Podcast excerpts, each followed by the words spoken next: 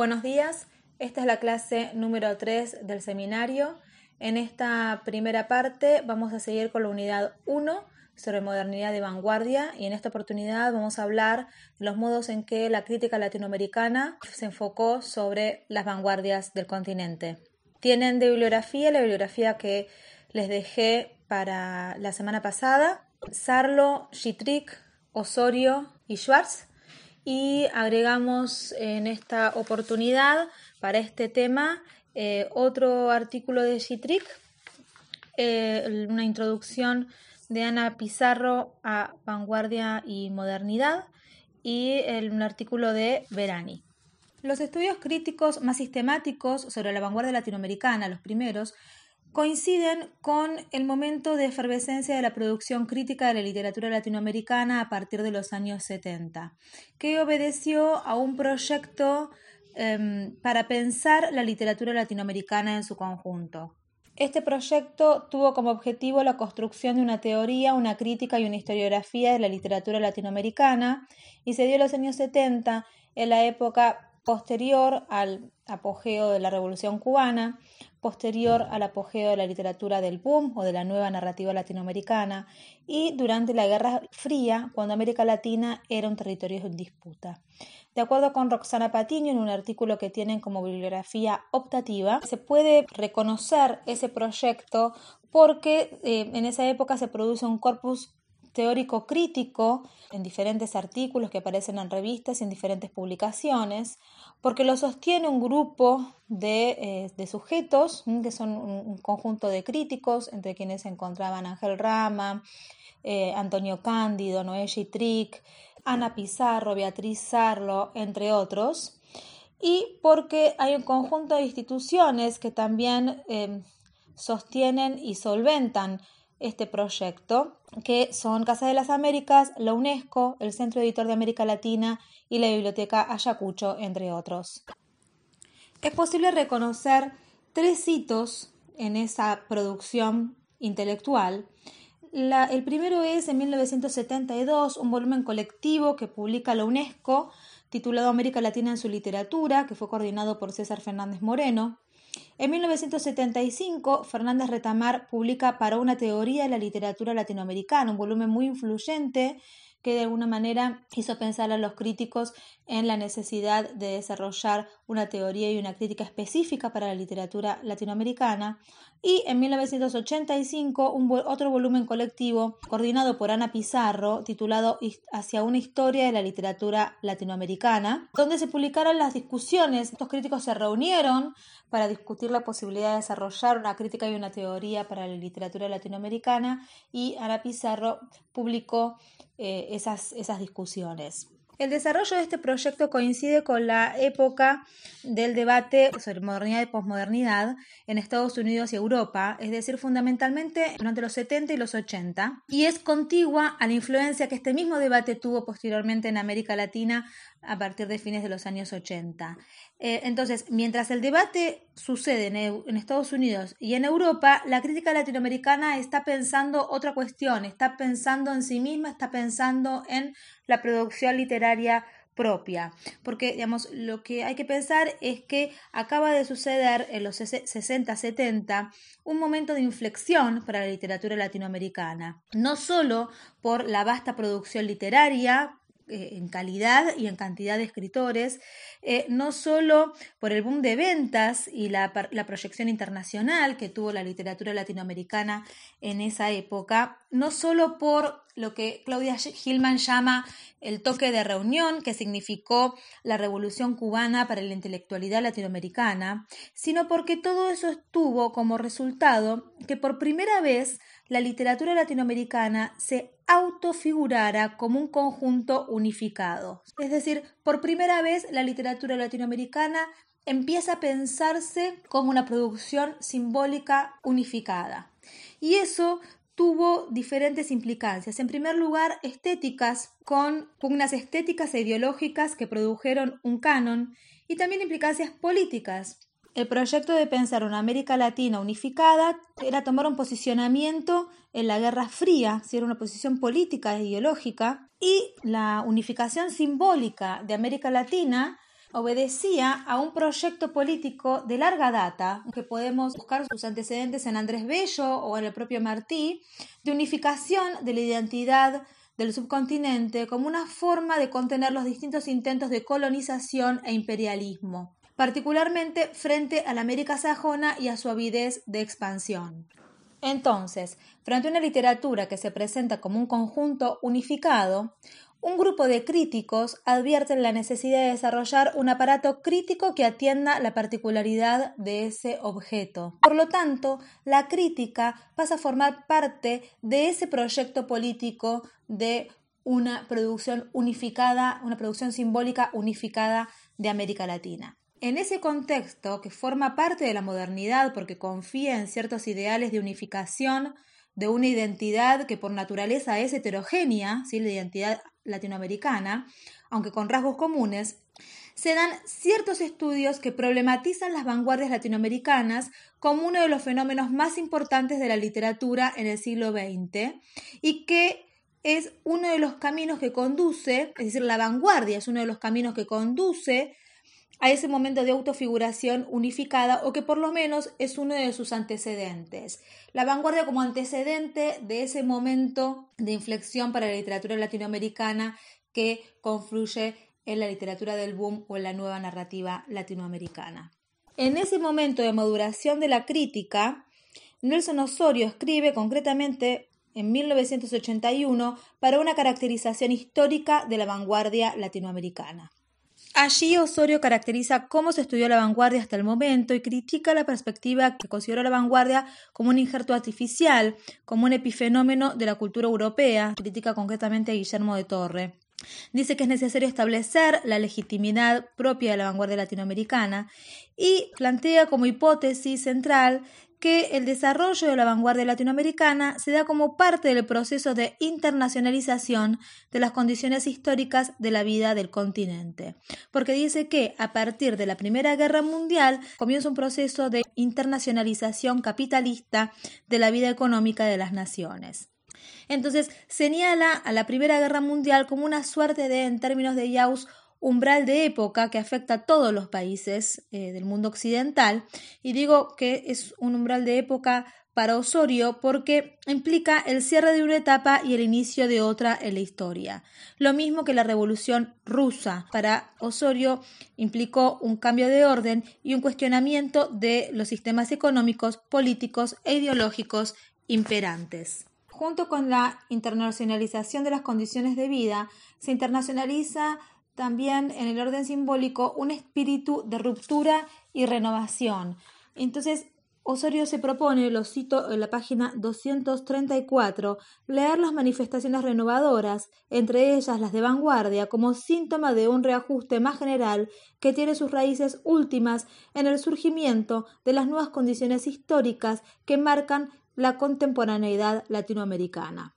El hecho de ubicar el fenómeno em, en un movimiento internacional em, determina una posición crítica que busca globalizar la historia cultural, pero Osorio no lo hace desde una perspectiva eh, posmoderna, sino más bien desde una perspectiva marxista. Su internacionalismo viene de allí, porque su estudio está en plena sintonía con el proyecto crítico de los 70. Procura unificar los movimientos de vanguardia latinoamericana afirma que en la página 244 las manifestaciones del vanguardismo hispanoamericano encuentran sus raíces ideológicas en un proceso propio de cuestionamiento crítico que se vincula al ascenso de nuevos sectores sociales en América Latina, es decir, busca unificar los motivos del surgimiento de esa vanguardia en una situación de América Latina unificada.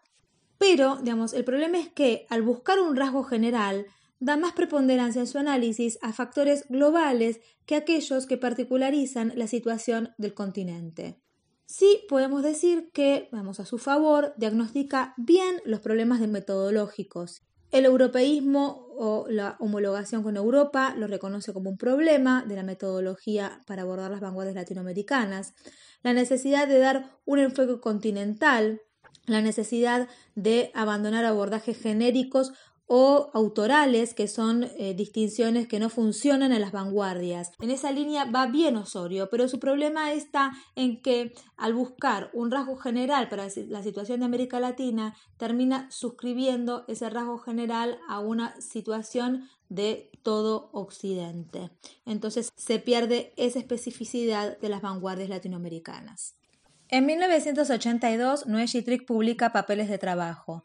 Como su título lo indica, se trata de un conjunto de reflexiones inconclusas sobre la vanguardia latinoamericana, un primer acercamiento a los problemas que presenta para la metodología crítica podemos subrayar que advierte bien a la vanguardia como ruptura, mm, que va con una lógica eh, política de cambio y que implica el desarrollo de una crítica, aunque no advierte la cuestión de la autocrítica de la vanguardia. Si advierte el rasgo crítico, pero no llega a leer el problema de la autocrítica, es el problema de la crítica sobre la propia noción de arte.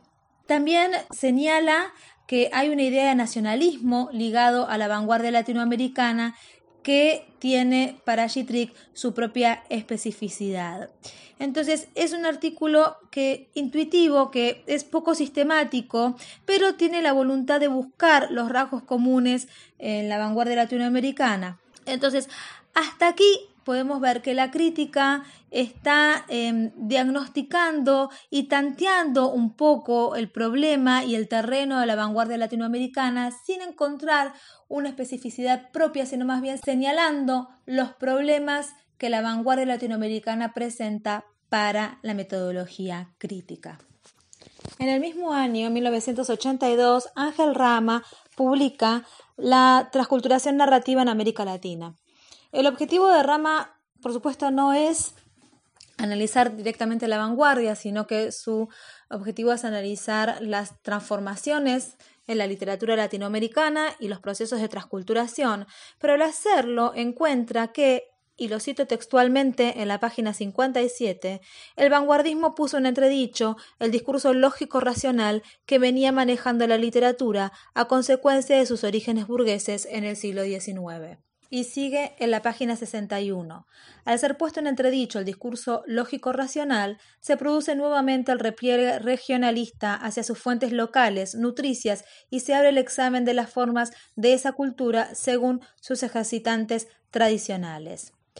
Y luego en la página 62 Dice finalmente, la quiebra de este sistema lógico deja en libertad la materia real perteneciente a las culturas internas de América Latina y permite apreciarla en otras dimensiones. Concretamente se está refiriendo a los efectos de la adopción del surrealismo por parte de muchos escritores latinoamericanos que les permitió dar por tierra con ese discurso lógico racional que dominaba la literatura latinoamericana y la literatura regionalista hasta el momento, y el discurso de la vanguardia permitió revalorizar para Rama muchas de las tradiciones y de las discursividades míticas latinoamericanas que así afloraron y fueron una fuente riquísima para la producción literaria de mediados de siglo. Entonces, esta concepción de la vanguardia creo que es fundamental para entender cuáles son las consecuencias que tiene la discursividad vanguardista para la literatura de América Latina. En 1988, ya cuando empieza a verificarse la presencia de la discursividad del debate modernidad posmodernidad en América Latina, Beatriz Sarlo publica Una modernidad periférica, Buenos Aires 1920 y 1930 que podemos entenderlo como un estudio más sistemático eh, en comparación con los anteriores sobre la vanguardia, pero también hay que tener en cuenta que es un estudio de perspectiva de alcance nacional, si es sobre la vanguardia argentina y no tiene ninguna pretensión de dar cuenta de la vanguardia latinoamericana. Sin embargo, es interesante eh, analizar porque se advierte con mucha claridad la influencia de la perspectiva posmoderna. Por ejemplo, habla de la autonomía, habla de la importancia de la preponderancia de lo nuevo para la vanguardia y se enfoca sobre la experiencia de la modernidad que la considera como una experiencia de transformación. Igual que Berman, porque Sarlo, de hecho, lo cita y lo admite, ha leído el libro de Marshall Berman, Todo lo sólido se desvanece en el aire y ha sido una de sus principales influencias. La intención de analizar la modernidad la coloca ya en sintonía con ese proyecto de la posmodernidad, así que hemos definido como eso, como una lectura específica de la modernidad. Bueno, Serlo está en esa sintonía. Además, resalta la metodología de Berman y Jorske, la perspectiva deconstruida de detenerse en un detalle y de romper con la continuidad histórica. Esta es una perspectiva claramente posmoderna. La idea de que a una realidad disgregada le corresponde una perspectiva disgregada, que no reponga una continuidad donde no la hay. Dice Sarlo, y la cito en la página 9, escribí un libro de mezcla sobre una cultura de mezcla.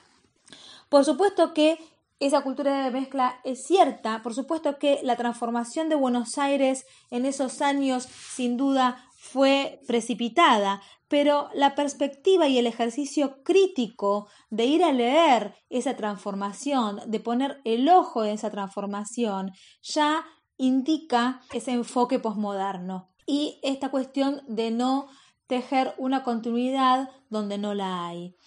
Además, eh, esa perspectiva y el ejercicio crítico se juegan en el, en el recorte del objeto. El hecho de ir a analizar ese momento de Buenos Aires y la vanguardia tiene que ver con la perspectiva.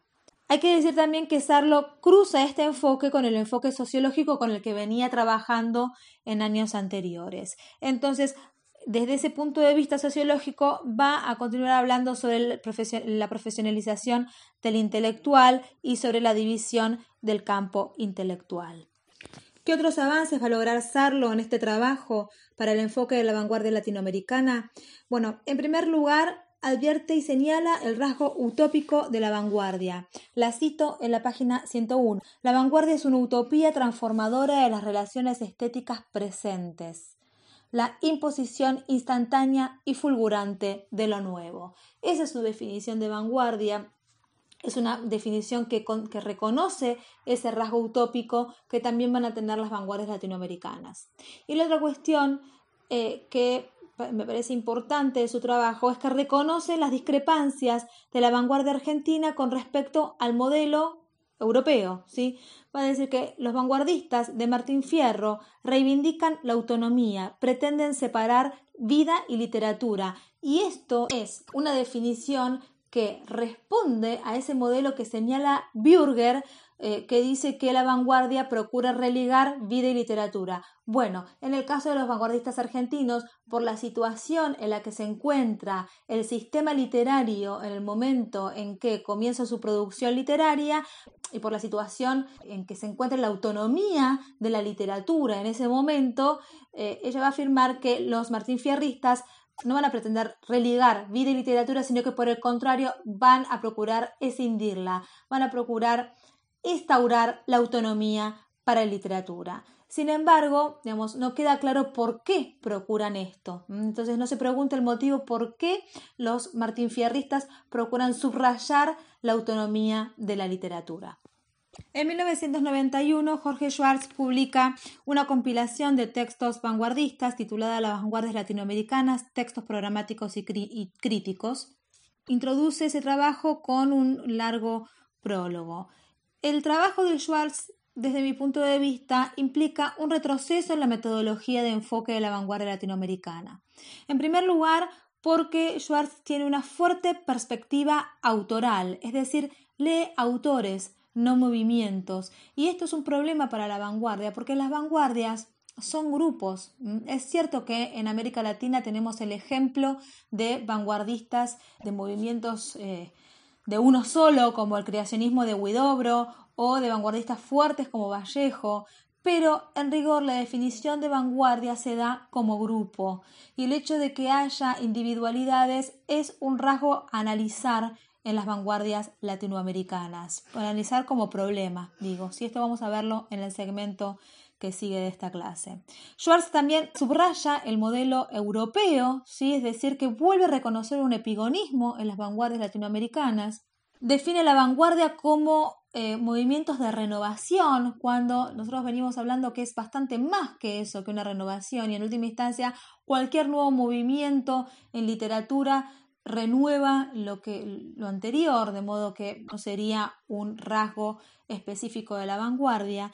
Y otra cosa que hace es periodizar en los 20, hacer coincidir el periodo vanguardista latinoamericano con el periodo vanguardista europeo, y este es otro problema, también lo vamos a ver en el segmento que sigue.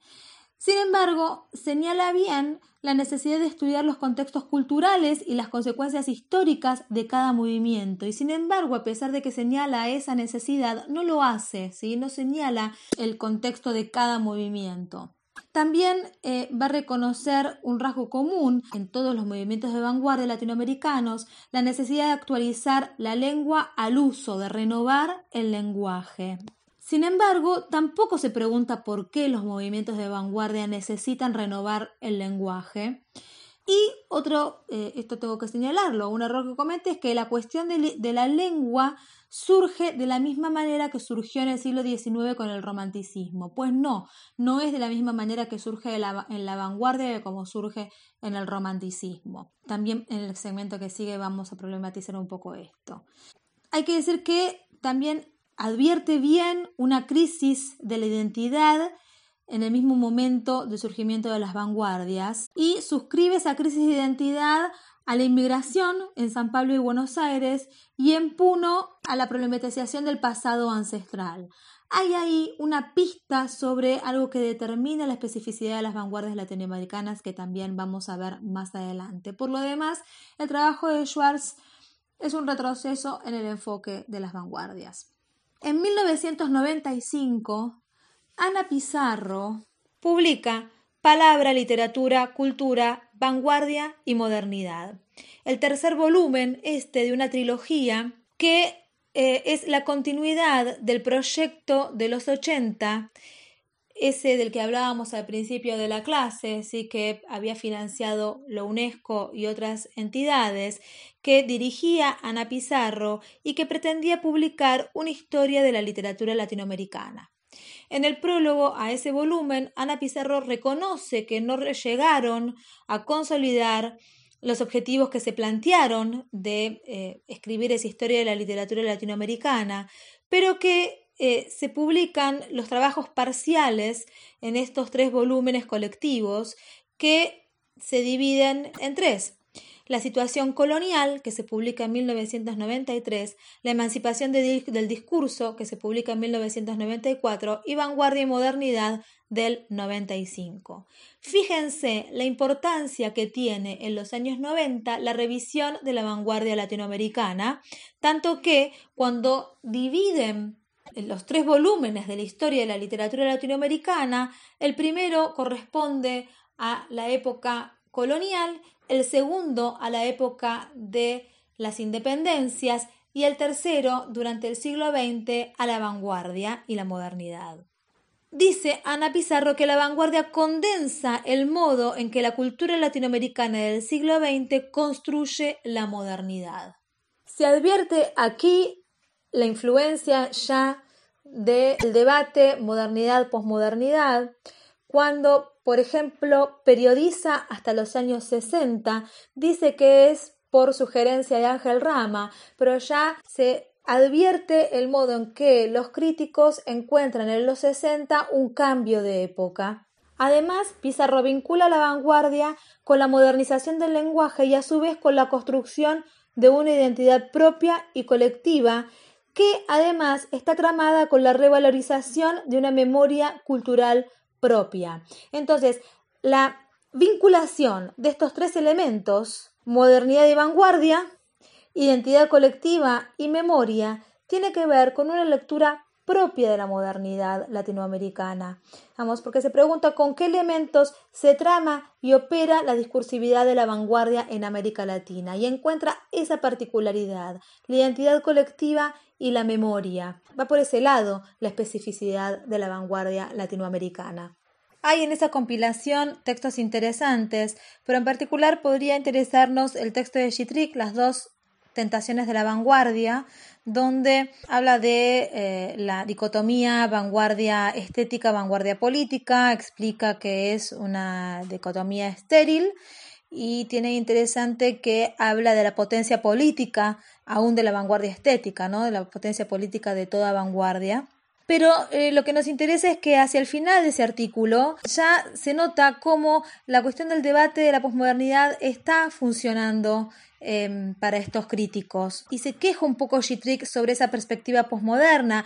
Lo cito en la página 74. Es sobre este telón de fondo que se ubican y precisan los términos que ponen actualmente en cuestión los vanguardismos desde lo que se ha dado en llamar posmodernidad. Según este punto de vista, si vanguardia implicaba lo moderno y si esta ya no es una categoría explicativa válida, la vanguardia por carácter transitivo aparece invalidable o invalidada.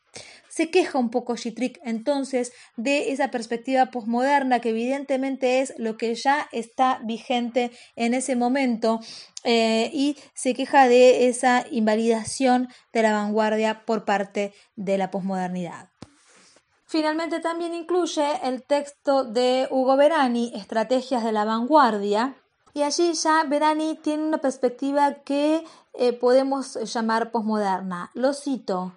Como estética de ruptura, el vanguardismo refracta la imagen escindida y dislocada de la sociedad, la crisis de valores, el colapso espiritual, la vertiginosa mutación tecnológica y la modernización urbana, la insurgencia de sectas marginadas y de ideologías socialistas desmantelan esquemas tradicionales y exigen nuevos medios expresivos aptos para representar la cambiante y multifacética realidad. Entonces, le interesa leer La vanguardia porque es la primera manifestación del arte que da cuenta explícitamente de la crisis de la modernidad. Verani allí está leyendo la crisis de la modernidad latinoamericana en las vanguardias latinoamericanas. Entonces, ya vemos cómo está plenamente vigente a mediados de los 90 estas ideas que, instala, que instaló el debate modernidad-posmodernidad. Seguimos entonces en el segmento que viene para analizar un poco qué perspectivas de análisis abre em, esto que han trabajado estos críticos en esa época, qué sería lo que nos toca a nosotros leer en las vanguardias. Gracias.